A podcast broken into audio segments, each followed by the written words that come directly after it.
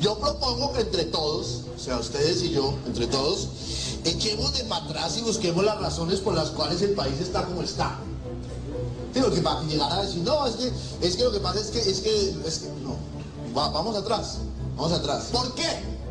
Debe ser que no hemos asumido nuestra propia identidad. Volvamos atrás.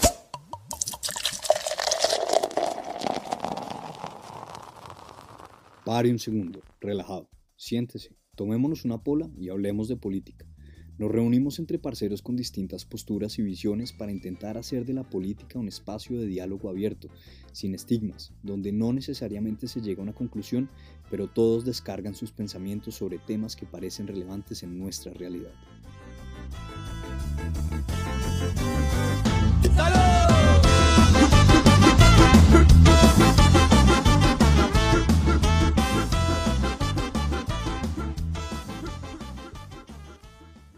Bienvenidos todos al primer capítulo de La Polática. Somos un grupo de parceros con el objetivo de tomarnos una cerveza y simplemente hablar de política, de la coyuntura nacional, de cuáles son los principales problemas que enfrentamos como sociedad y eh, mediante ese, ese camino pues hacer cierta catarsis. Yo soy José Daniel Sánchez.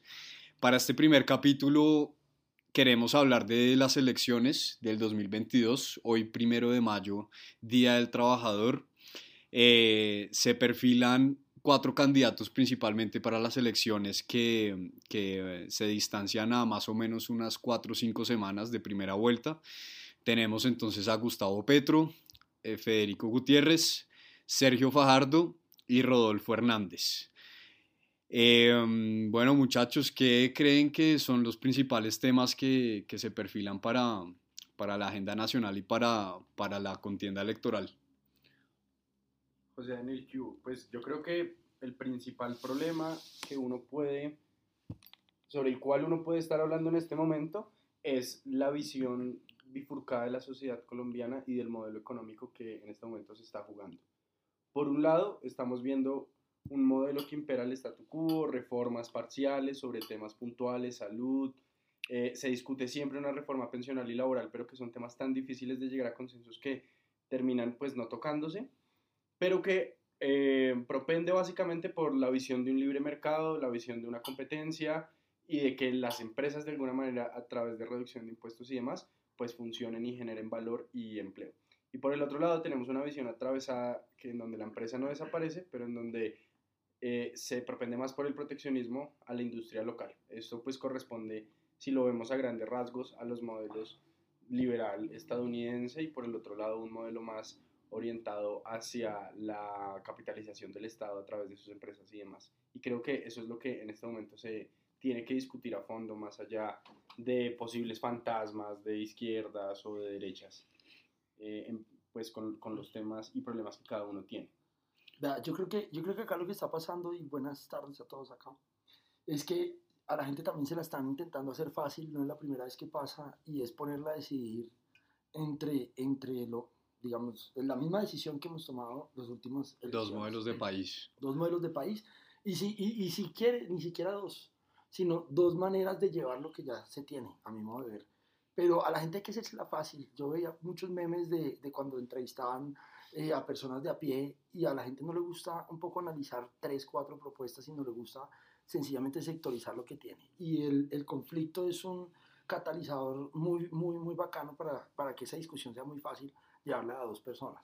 Hoy en día están liderando Fico, eh, Petro y el primer punto que además quiero poner sobre la mesa es que para mí es básicamente quienes están detrás de ellos, que ha sido lo que tenemos los últimos, la última década desde el acuerdo de paz y es básicamente el modelo de Uribe, o el modelo de Santos. Pero que corresponde también a la posición de Colombia en el sistema internacional, a fin de cuentas. Al final sí, aunque ellos tienen algo en común y es que ninguno se distancia, a mi modo de ver, de, de lo que ocurre con Estados Unidos. O sea, usted fíjese, fíjese qué ha pasado en Estados Unidos los últimos años y entenderá qué presidente es el que queda acá.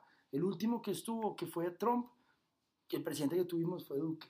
Ahora llega Biden y hay un escenario bien abierto para que llegue Petro y otro tipo de, de progresistas, digamos, entre comillas, mucho más abierto en el país. Entonces yo creo que esa es la discusión, a la gente la han puesto a decidir eh, y, y, la propaganda política ha sido muy, eh, o, o el continuismo de lo que tenemos o el modelo venezolano, peruano, chileno, yo creo que eso ha sido Sí. básicamente... Vea, lo, lo- lo cierto, lo ahí- cierto no además es... negar la- el giro a la izquierda que el continente ha tenido y en cabeza de quién lo representa, porque si bien Petro puede ser aliado de, la línea del Partido Demócrata que representa Biden, también es aliado de otras potencias sobre las cuales les conviene, por el crecimiento que han tenido en la región, que, que llegue una figura más de tipo progresista y proteccionista en ciertos sectores.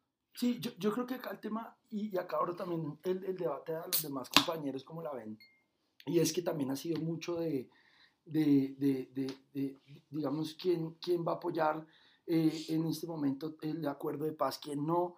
Son los, o sea, los temas que se discuten son temas que al final no van a cambiar sustancialmente la estructura en Colombia. O sea, al final es, son temas muy, eh, digamos, muy sueltos en los que se están debatiendo Petro y Fico, pero al final estructuralmente usted se fija, se fija y, y Petro tampoco es que se haya distanciado. Yo le quiero traer No, el, pri- yo- el yo- primer dato yo a la mesa. Estoy de desacuerdo con eso. Yo sí creo que, de hecho, uno de los, de los, de los fenómenos ahorita es todo esto que, que Petro ha impulsado, que, que se ha traído a poner sobre la mesa como temas eh, o reformas que él haría que son muy controversiales porque precisamente cambiarían el status quo de muchas vainas de cómo se manejan hoy en día. Por ejemplo, el tema de las pensiones, eso sería un cambio estructural 100%.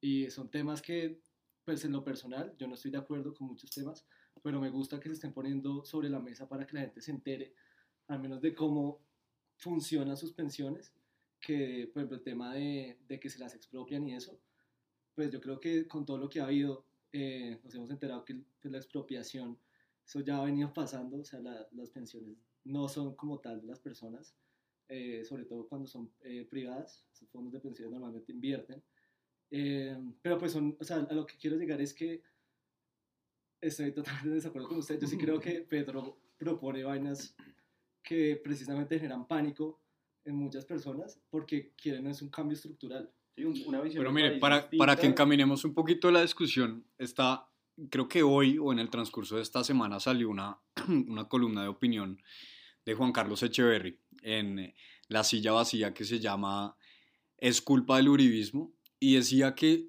los problemas sociales que usualmente la gente toma en consideración en Colombia para escoger uno u otro candidato son tres. El primero es la inseguridad, el segundo la corrupción y el tercero la inequidad y la pobreza. Él estudia con datos cada uno de esos tres elementos y llega a una conclusión y es que dentro de los últimos 20 años esos tres indicadores en términos generales han mejorado, pero en, el, en la historia reciente han desmejorado, eh, redondeando así, digamos, o más bien teniendo una repercusión en la percepción de las personas, en donde, por ejemplo, este gobierno de Duque ha sido desastroso, que a mi opinión sí lo ha sido, y eh, pues en definitiva guiando la opinión de las personas en, en el sentido de que esos candidatos que no representan el continuismo como podría ser Petro, pues definitivamente llegarían a ser pues la salvación nacional. ¿Qué opinan ustedes sobre esos tres elementos y cómo se perfilan, digamos, cada uno de los candidatos como para eh, encaminar la percepción y la, el, el voto, pues finalmente eh, que ya se avecina? Sí, las pero votaciones. yo, yo creo que lo que no tiene en cuenta Echeverry en su columna y me parece muy importante es que si bien el sistema en general en Colombia ha reflejado avances importantes y significativos en rubros como educación, salud y demás, la percepción ciudadana, primero, es de que ha sido insuficiente los esfuerzos porque la gente pasó de no tener educación a estar endeudada completamente. Lo mismo para adquirir vivienda, lo mismo para, por ejemplo, en temas de, principalmente de pensión más que de salud, la gente no se está pensionando. Y esas inconformidades no han sido leídas de manera asertiva, me parece a mí, por parte de los últimos gobiernos, porque refuerzan la idea de que sí se ha avanzado, pero que el grueso de la población igual estamos viendo que accede a ese tipo de bienes y servicios a partir de el mercado, es decir, a partir de, por medio del crédito y demás, eh, poder educarse, poder pagar su salud y demás, y eso genera ciertas inconformidades de una clase media artificial que se ha creado en América Latina. El caso colombiano no es el único. Estamos viendo, por ejemplo, en Castillo la inconformidad no solo con el funcionamiento institucional, sino también con la falta de acceso a servicios básicos y demás. en Chile también. Y en Colombia esta gran clase media ha hecho que estos movimientos progresistas crezcan por más de que sus propuestas sean tan amplias y tan estructurales que son, incapa eh, que son imposibles de realizar. Perdón. ¿Sí? Ahí hay Yo- que ver la viabilidad, o sea, hay que ver el modelo, pero hay que ver hasta dónde se llega, porque si permitimos, por ejemplo, que se suba eh, un presidente que prometa reformas tan grandes que sea incapaces de cumplirlas, estamos hablando de sociedades de la última oportunidad y volvemos a una ola de conflicto y de violencia De y un, y un no retorno en ese sentido de, de la posibilidad de que modelos alternativos realmente viables puedan surgir. Yo creo que es nosotros un eh, estamos dejando un punto bastante importante de lado y es el momento eh, actual, digamos, coyuntural. Y es que eh, en este momento estamos, acabamos o estamos saliendo de una pandemia. ¿sí? Que esto es un tema que no se había vivido nunca eh, en la historia, o pues en la historia moderna, por decirlo de esa manera, y que ha generado un impacto en todos los ámbitos de la vida, digamos que de las personas. Eh, y solamente por, por mencionar uno de esos, de esos impactos ha sido en la vida, en cómo económicamente las personas se, se relacionaban. ¿sí? Entonces, eh, comparativamente hablando, digamos que lo que pasa con otros países o lo que inclusive está, ha pasado en, en- en el país, pues es muy difícil porque es un, es un, es, es un tema completamente nuevo. ¿sí? La, gente, la gente tuvo un gran impacto durante la pandemia porque fue un momento en el que se tuvo que cerrar la economía de un día para otro, literalmente, con los, con los cierres, con, Entonces, los, con es un las... problema de comunicación del gobierno de no mostrar los esfuerzos que se están haciendo, porque la percepción de la gente es que no se está haciendo nada, No, por simplemente... más que haya avances. Sí es un Vale. tema de percepción, pero también de la forma en la que se lee la realidad y me explico en este tema económico. Hay que leer indicador por indicador. Digamos, tenemos uno de los PIBs que más crecen en la región por encima de México, por encima de Brasil, Que no te dice mucho. que no dice mucho porque, por ejemplo, por ejemplo, no- tenemos no empleo, no Exactamente. Tenemos salud. 21 millones de pobres en el país, Claro. pero adicionalmente, no, o sea, esa es una parte, esa es una parte que- de la realidad, de números, el pero otra PIB, cosa, otra cosa es la percepción. Vea, le muestro estos datos. Dice, la pobreza percibida está en su nivel más alto en una década, tanto en el ámbito urbano como en el ámbito rural, donde más del 70% de las familias se consideran pobres. Y era lo que usted está diciendo en un, contexto post-pandémico. En contraste, según las mediciones objetivas de pobreza monetaria, subió en 2020 y retrocedió al año pasado, digamos en el 2021 que se vio el efecto rebote. Y acá abro comillas nuevamente, no es fácil conciliar percepción y realidad, tiene que ver en parte con la ola de carestía que está carcomiendo el ingreso de las familias, inflación que irónicamente comenzó en las marchas de hace un año. Estoy, estoy leyendo la, la columna de Juan Carlos Echeverry que les comentaba hace un rato y, y tiene toda la razón en, decir que, miren, en términos generales, si leemos todos los rubros, de alguna manera sí estamos progresando, pero tocando lo que usted decía ahorita es que la gente sí cada vez más se considera más pobre. Igual, pi- piense esto, dos cosas. Uno, la capacidad de consumo ha disminuido en general por el efecto inflación, por distintos factores, pues, eh, tanto en pandemia como en pospandemia. Pero lo segundo es, no estamos viendo es que las personas están en contra del modelo que está creciendo. Y ahí hay un punto importante y es, no solamente es el tema de percepción de que las personas crean que están consumiendo menos o accediendo a bienes y servicios y derechos en general eh, en menor cuantía, sino que adicionalmente no están conformes con el modelo tanto laboral como económico en general. Es y que- esa es la disputa. Es que pasa algo, pasa algo que nos ha pasado en Colombia y que para mí solo lo aceleró la pandemia. Y es que eh, hay un culto al- eh, de los tecnócratas, y acá me disculpará el economista, pero hay, hay un culto de los tecnócratas a ciertos indicadores que no Mm. dicen nada. Eh, por ejemplo, el del PIB o el de la inflación. Eh, No necesariamente tener una inflación baja quiere decir que tienes un país próspero.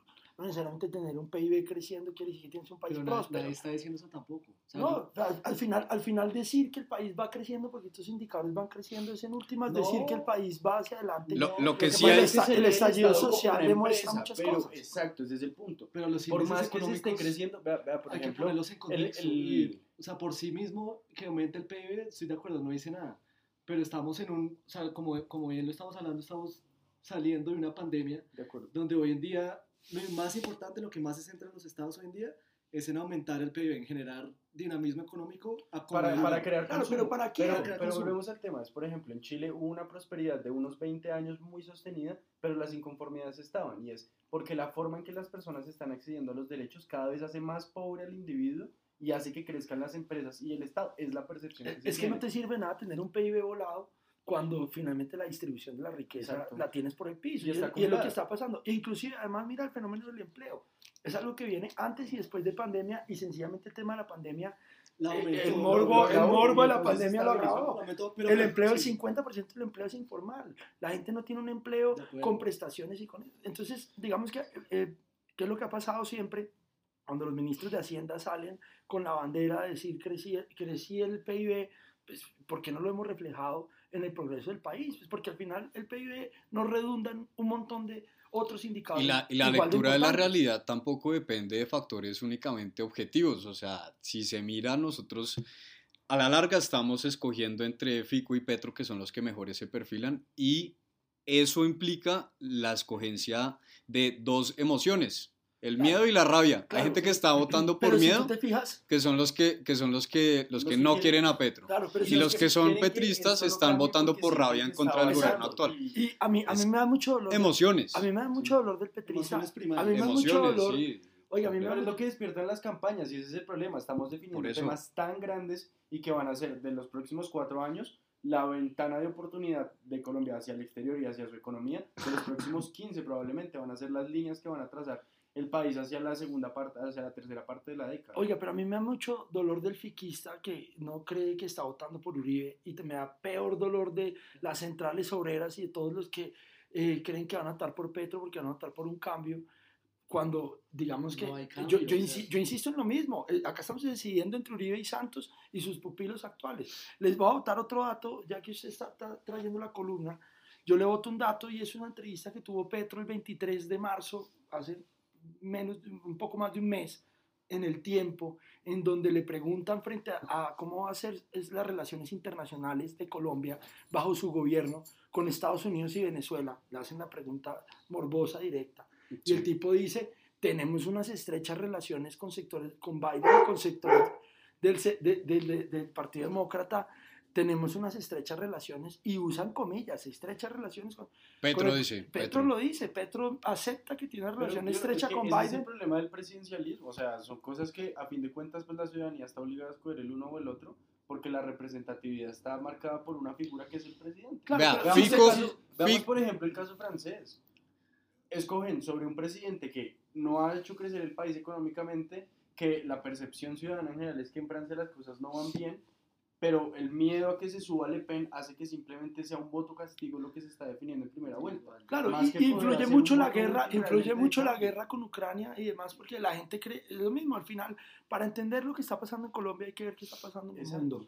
Y al final a la gente la están intentando encuadrar en un modelo en otro. Sí, Lo pero yo le quiero decir una cosa y es que Fico, quiéralo o no, es el candidato del continuismo. Y Petro, quiéralo o no, también. tiene que continuar aspectos del gobierno actual porque muchas de las cosas que hace el gobierno actual no son políticas de gobierno, sino políticas de Estado, como las relaciones internacionales Claro, que, pero lo que no usted está cambiar diciendo. ciertas cosas le va a quedar imposible. Claro, pero a nosotros- Una reforma pensional, una estatutaria, Petro no te logra unas No, y, mayorías en este y- y- momento. y no, no lo meta por lo pensional. Tú ponías el ejemplo de lo pensional, pero para mí es muy atípico lo que ocurre en Colombia con lo pensional, porque solo hay dos países, que son Chile y Colombia, que tienen AFPs, que tienen fondos privados de pensiones. Es algo que eh, amerita otra discusión, pero para mí hablemos de lo macroeconómico. Petro no ha dicho media palabra eh, frente a, a- a- enfrentarse a los modelos que tenemos hoy de TLC y de libre comercio que están quebrando al campo. Eso no lo dice Petro. Entonces, pues, creer que Petro es una alternativa a eso es decirse una mentira. Y desafortunadamente en eso no ha caído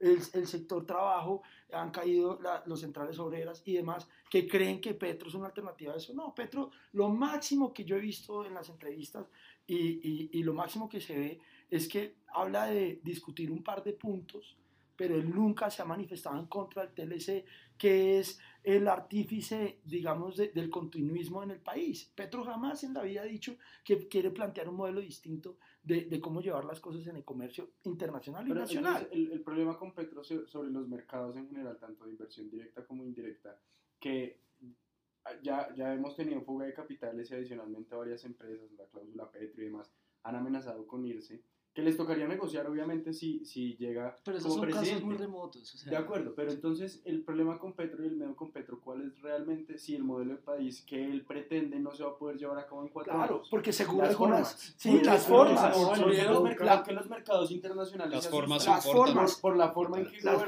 formas- Bogotá, en donde pasa directamente las reglas de juego, genera incertidumbre y a un inversionista, ¿qué es lo que le importa primordialmente? Eh, sostener su inversión bajo un marco que le permita cierta seguridad y estabilidad Claro. jurídica, es lo que dicen las empresas. No nos importa que el man pues pretenda subir los impuestos, si los impuestos se van a sostener de esta u otra manera. Ahora, hay que mirar el caso, eh, como está, pues, por ejemplo, eh, actualmente el sistema tributario colombiano y algo que adolecen bastante empresas extranjeras como nacionales es que las reglas de juego cambian constantemente y eso genera inseguridad jurídica. Claro. Entonces, en ambos modelos tenemos un riesgo de mercado importante. ¿Cómo, cómo poder calmar este tipo de, de sustos? Vea, yo, yo creo que, eh, y yo lo hablaba, eh, digamos, con varios eh, en el sector, digamos, jurídico, que al final están asesorando estas empresas. Eh, el miedo de Pe- con Petro, los que han podido analizar y se han dado cuenta que el tema de expropiación han superado de pronto un poco ese discurso, que incluso si me preguntas un poco trasnochado, o sea, de- igual expropiaciones para hacer vías, para hacer... Esas sí eh, son válidas. esas, esas, esas las han hecho y las ha hecho el gobierno Duque constitucional. y la- exacto, Sí. o sea, ex- expropiar eh, a una comunidad para explotar una mina, eso no es expropiación.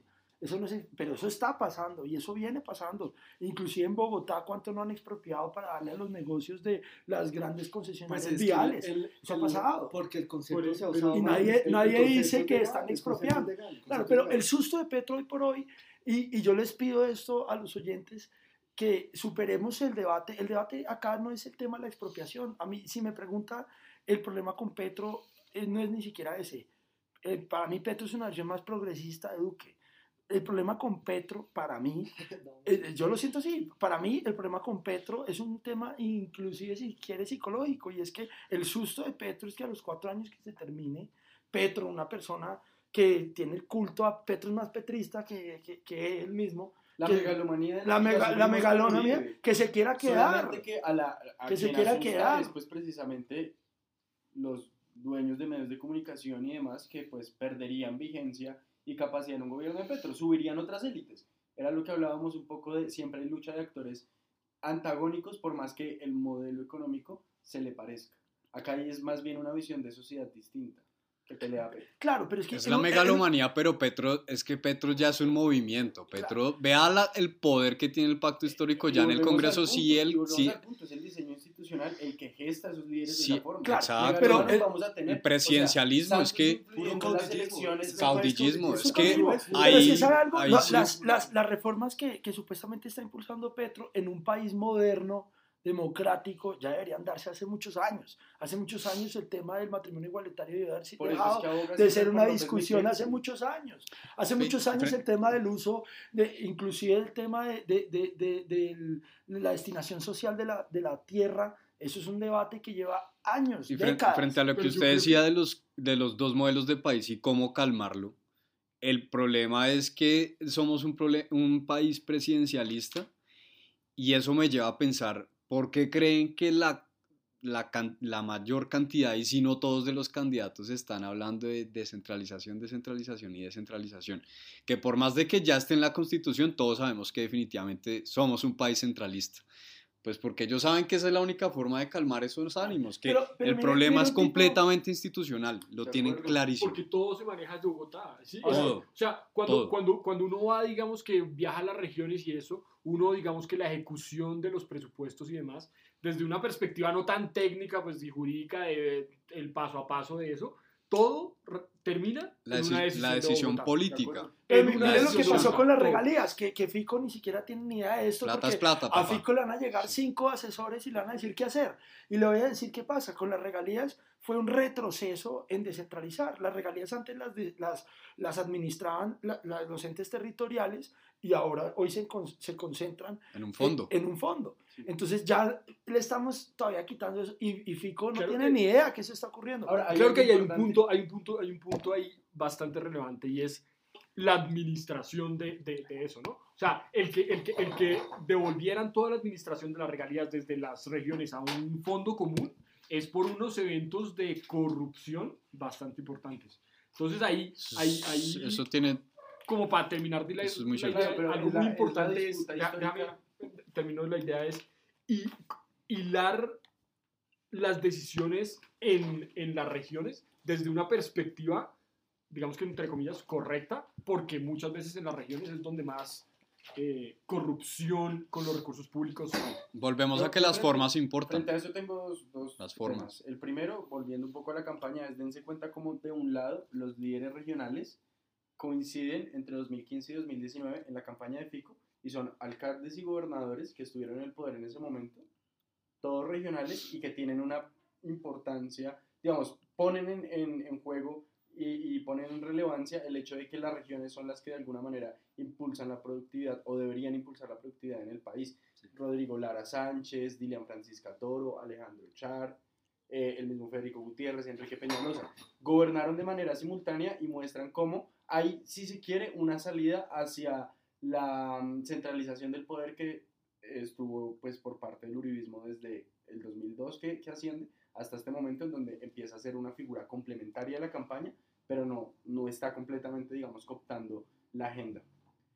El segundo, el segundo aspecto eh, sobre el tema de la descentralización, yo creo que ahí es la muestra de cómo históricamente las élites regionales y las élites nacionales se han disputado los recursos precisamente para modificar a favor o en contra del diseño institucional y cómo en este momento podemos ver un quiebre positivo a favor de las regiones eh, a través de la descentralización administrativa y demás.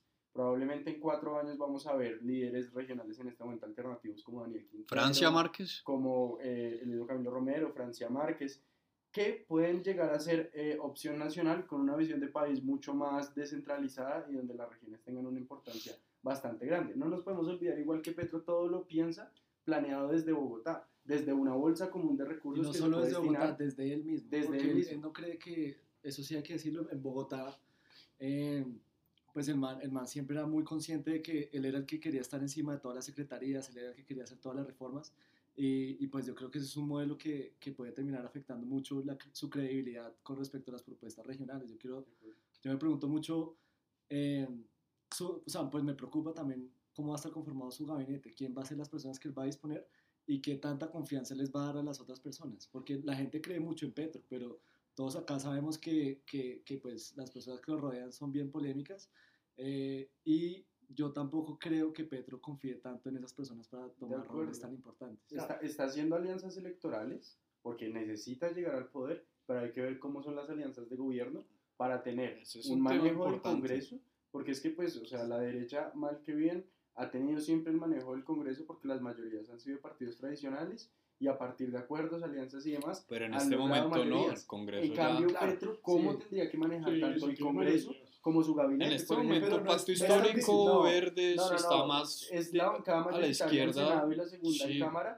pero no te forma una mayoría simple. No, no, no, no está fácil. Y en alcaldías y, y gobernaciones sigue ganando el uribismo. Sí. Y, y yo, vea, yo, para mí, y, y, y yo creo que Porque el petrismo es un- una apuesta de opinión, pero date cuenta cómo están tejiendo, como a partir de, y el paro nacional lo mostró, a partir de los barrios en Cali, en Bogotá, en Medellín y demás, donde fueron, apu- o sea, gan- ganaron por una amplia diferencia, por ejemplo, en Cali y en Bogotá, es porque tejieron redes de contactos, pero a partir de algo muy relevante y es, todos buscan el reconocimiento de la figura de Petro. Pero ¿qué va a pasar cuando sea gobierno? La cosa va a cambiar, porque es que ya Claro. no dependes de una opinión, sino de la capacidad de ejecutar Claro. las políticas. Lo que pasa es que si gana Petro, como yo creo que afortunado o desafortunadamente va a ganar, eh, para mí la discusión es cómo pasamos de un gobierno, digamos, de alguna manera liberal antiguo a un gobierno liberal moderno. ¿A qué me refiero yo? Si usted se fija, el tema de Petro, eh, lo que yo les decía hace unos minutos, para mí Petro está haciendo lo que en un país del siglo XXI, del 2022, debería tener como mínimo. Algunas libertades democráticas, eh, pero es Pero que ya el, debate no es ese, el debate es qué va a hacer en el futuro. Y en el futuro ahí es cuando Petro le queda debiendo a todos sus electores y donde se van a meter una desinflada gigante, porque cuando venga, cuando llegue Petro, vengan las reformas de derechos civiles normales, del matrimonio un- igualitario, eh, al- algún, algún tema de equidad de género y algunas cosas que él está proponiendo, a partir de ese momento, supongamos que se logró, supongamos que él logró aprobar todas las reformas, ¿Y lo económico qué es? Va a volver a, a existir el mismo descontento social. En algún momento le va a pasar lo que le pasó a Perú. Y es que la gente va a decir, usted prometió una cosa que no va a cumplir. Se acaba la luna de miel. Se acabó un la luna de miel. La luna de miel de Petro la va a durar dos años cuando apruebe sus reformas civiles, que Es- para mí son básicas. A, a Boric- Entonces, a está- Boric le duró dos meses la luna de miel. Está- estamos entonces, o sea, pasamos de, de- de las, la- las distintas visiones en cuanto a las posturas y en este momento de la importancia de quién está detrás de cada candidato, que definitivamente no es algo de lo que se habla, pero que determina una gran parte del, del- sentido del voto. En O mi, ca- en mi caso pregunta, particular, ¿Quién está detrás de Fico? en, en- no, pero espere, en mi caso particular me Manuel parece Santiago, muy controversial quién está detrás no solo de Fico, sino de Petro. No, es que le voy a hacer la pregunta por cada uno. de, ¿Quién de- está de- detrás de Fico? ¿Quién está de Fico, Petro? de ¿Quién está Fico, pues Fajardo? la- la- el mayor cuestionamiento que tiene es las redes con el- la, la oficina de Envigado. Esta semana salió la Que no es noticia, nuevo para Uribe. Que no es nuevo para Es- Uribe. es el mayor a escándalo que a tiene. A este man lo, lo- en términos ya digamos extremos, pero si ya nos vamos a los formalismos, pues se le adhirió esta semana al Partido Liberal, no los conservadores, los expresidentes. Partido económicos. Liberal Los expresidentes. económicos. ¿Quién es Manuel Santiago? ¿Qué es el GEA?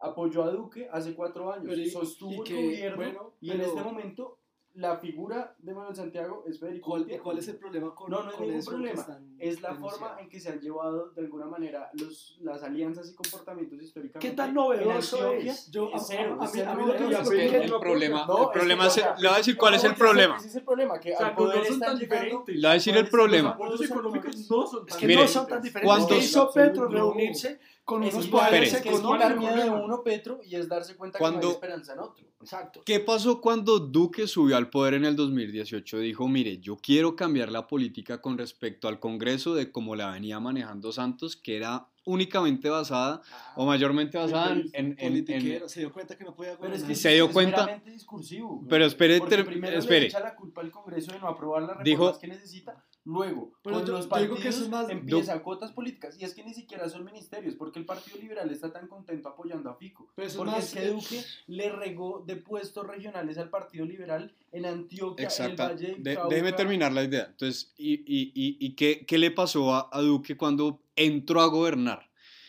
Definitivamente no pudo desligarse de la, de la, de la mermelada que era tan famosa en, en, en el gobierno de Santos y le tocó gobernar con mermelada. El problema de lo que estamos diciendo y la relevancia de quién está detrás de quién es cómo van a repartir mer- mermelada, porque definitivamente, gústeles o no les guste, así funciona la política y no necesariamente implica corrupción. No, no. No necesariamente No, implica así corrupción. se ha manejado el país todo el- Y cualquier país, Por Cualquier en cualquier democracia país. eso, pero entonces, vea, yo, yo me voy contento, yo me voy contento este, yo me voy contento de este podcast. Si la, una de las conclusiones es que Petro no es nada absolutamente distinto a lo que hemos No, venido viviendo. es distinto yo por los estoy- actores yo- yo internacionales no, que lo apoyan. de- déjeme preguntar Sí, una pero- cosa, pero preguntar ¿quién? una cosa O a sea. De Pero pronto le dará un par de contratos a, a- a un par de chinos y a un par de rusos. momento, a mí, pero a, mí de me causó ¿qué? mucha intriga usted porque dice que, eh, que Petro es el mismo liberal a Duque, sabiendo que Petro ha promovido propuestas para nada liberales. Y muy O sea, proteccionistas. muy Pero, proteccionista. pero- pero eso no es nada liberal. Eso, eso es liberal. Nada liberal. Pero, ¿en qué liberal.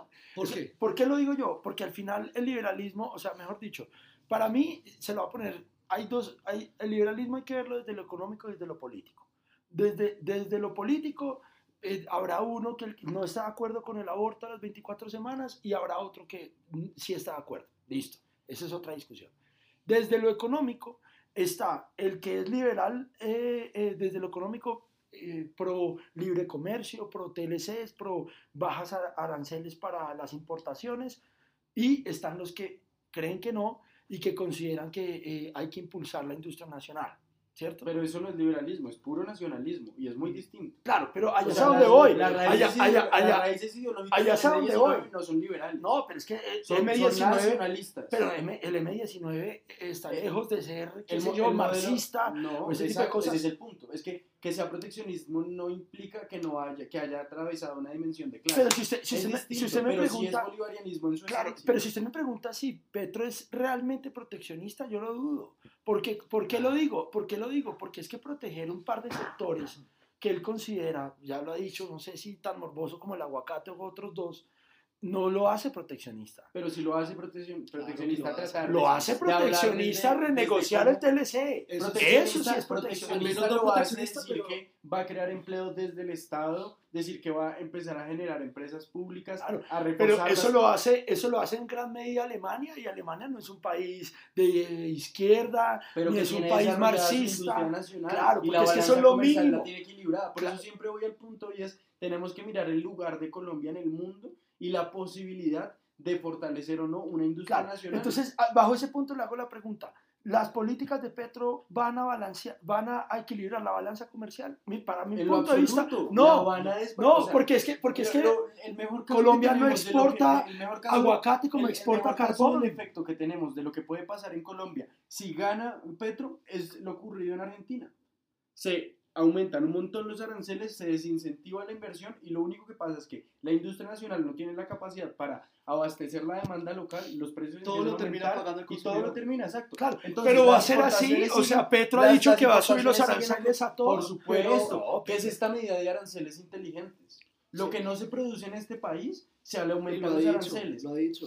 es, es, es que están sus propuestas y el problema es, este tipo de cosas sí pueden pasar vía acto administrativo. O sea, que nos asuste una reforma pensional, pues necesita una ley estatutaria. Pero que, por ejemplo, se pase un tema como de aumento de aranceles, de control de precios y demás, es algo que este gobierno ya lo ha hecho.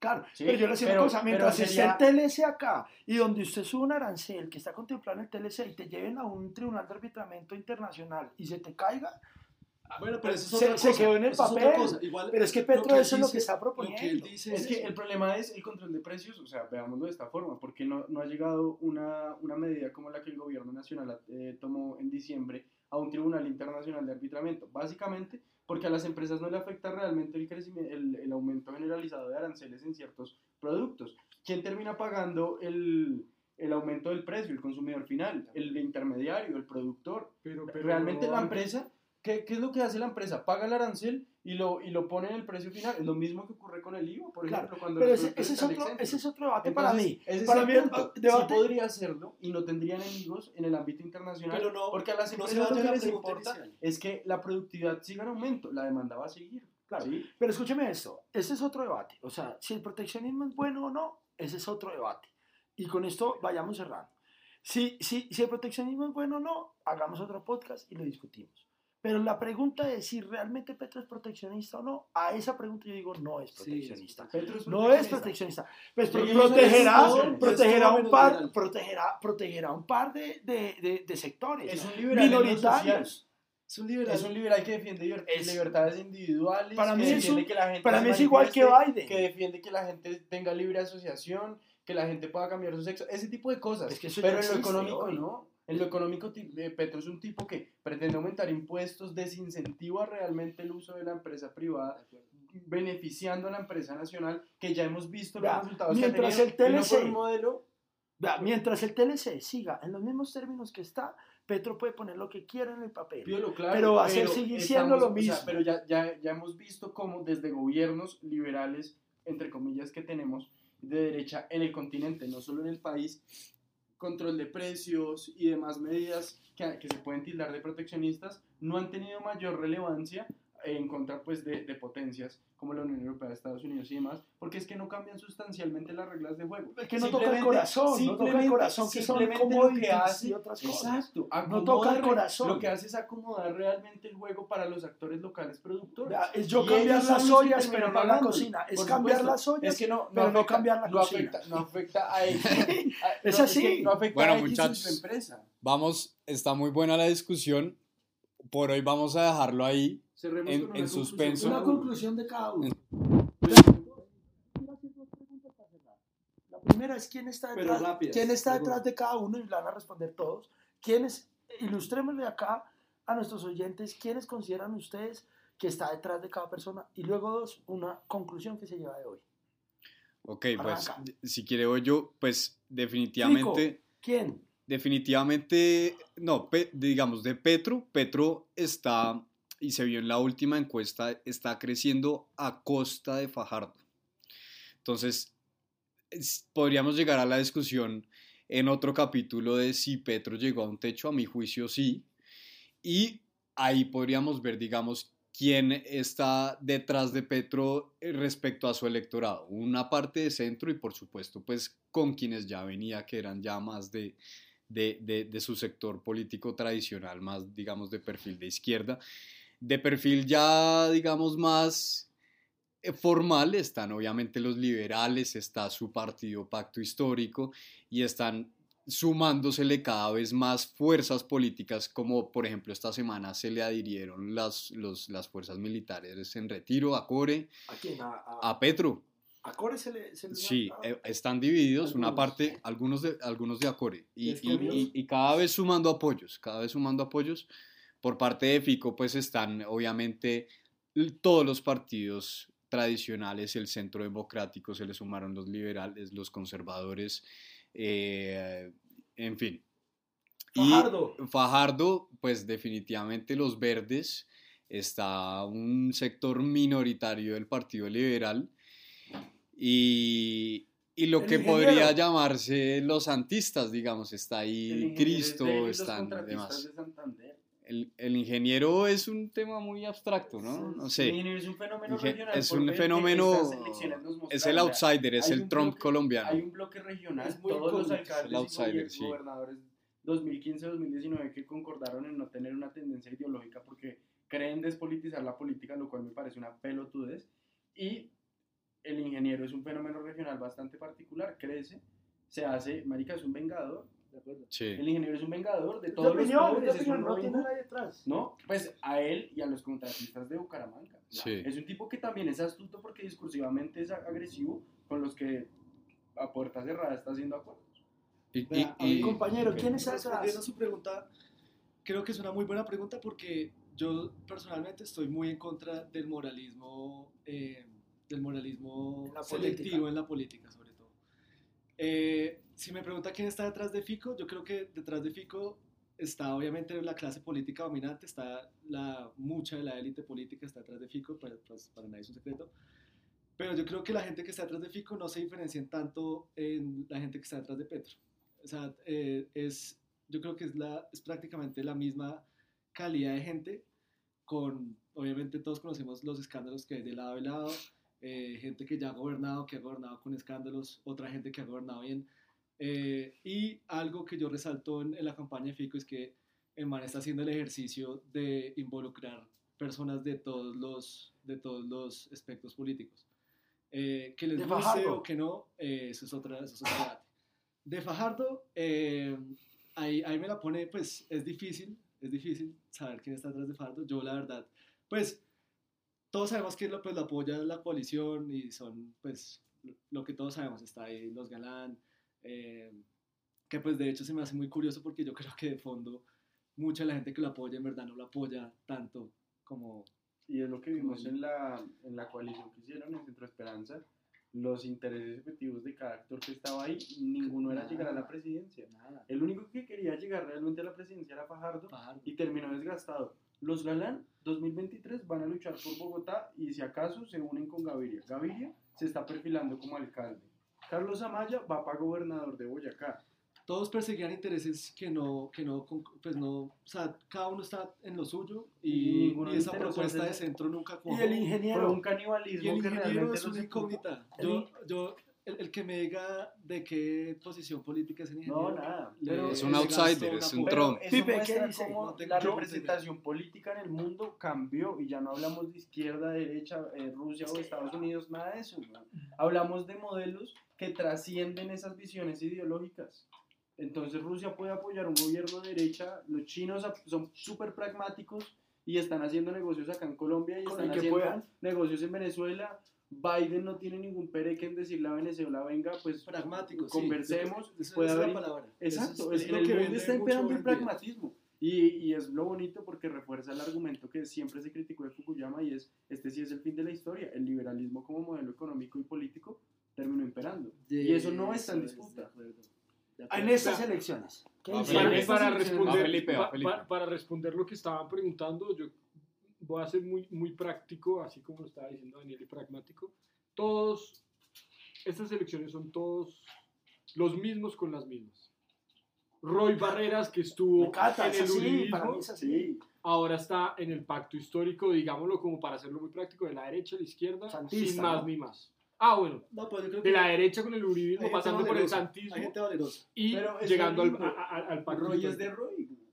Roy tiene una agenda que si es ministro del Interior le maneja el Congreso a Petro a medida. Si, si, es, si es lindo, bueno, Hay gente Ah, valerosa. cada, Pero cada concluya, quien con- lo, ca- cada quien lo, No lo genera verá. necesidad. Pero lo que, a lo que voy es Fico, Fajardo y Petro, No, Fajardo. los tres tienen detrás los mismos apoyos tradicionales de siempre. Y de los que Uno- dependen. De, uno uno los, puede- los encuentra en la derecha, los encuentra en la izquierda. Y por último está eh, el ingeniero Rodolfo Hernández, que si bien lo han dicho como que, que es una incógnita, a mí me parece que no es tan incógnita, es simplemente una persona que tiene el dinero para poderse autofinanciar. Evidentemente va a tener sus apoyos políticos, pero con su, con su discurso de eh, que, digamos, le está apostando de frente contra la corrupción, que creo que es su bandera principal. eh, Con un proceso abierto. ¿no? Pues, con digamos que aliados lo está- cuestionados en, lo- lo- en lo- Bucaramanga. es lo que, lo que está Lo que venden, levantando. lo que está vendiendo. David, en 30 segundos, ¿quién está detrás y qué se lleva hoy? Vea, detrás de Fico están el uribismo, la clase política tradicional, tanto regional como nacional, están los empresarios nacionales de este país. El GEA, están los Gilinski. Detrás de Petro, ¿quiénes están? Los mismos. Pero no solamente, eh, digamos, yo sacaría de esa ecuación al GEA, tendrían que hacer acuerdos, pero no está el GEA. Están sobrevivientes del santismo, porque Santos está jugando en las tres bandas. Santos tiene gente en las tres campañas. Un, un mago, ¿no? Es un mago. Y es un tipo del que nadie habla. Uribe desgasta su imagen hasta donde... Es, es, es que es la varita mágica del, del Nobel. Entonces es un tipo que opina de política, pero no directamente. Es un tipo que incomoda un poquito con un comentario, pero rápidamente se va. Y mediante los hijos también. Martín Mucho. comenta, se agarra con el uribismo, defiende a la JEP. Es, es, es la familia Santos demostrando que gane quien gane, las élites van a estar conservadas. Detrás del ingeniero no solamente está él como empresario, sino adicionalmente está la clase política tradicional y cuestionada en Bucaramanga, que es el- lo que le permite sostenerse tan fuerte en esa región. No olvidemos que sacó dos representantes de cinco. O sea, por cada cinco votos en Bucaramanga, un voto lo pone el ingeniero. Y eso es un fenómeno particular de ver, porque en segunda vuelta se va a cotizar y eso va a hacer que el man crezca, pues no le quedan muchos años. Tiene la edad de Biden. Pero pues el man puede crecer y perfilarse a cuatro años y montar un No, y las, movimiento las elecciones van a estar tan cerradas que un apoyo de este man van Va a ser fundamental. definir, va a ser fundamental. Lo mismo un apoyo de Fajardo que viene cayendo y demás. Yo siento que a Fajardo las encuestas nunca le colaboran.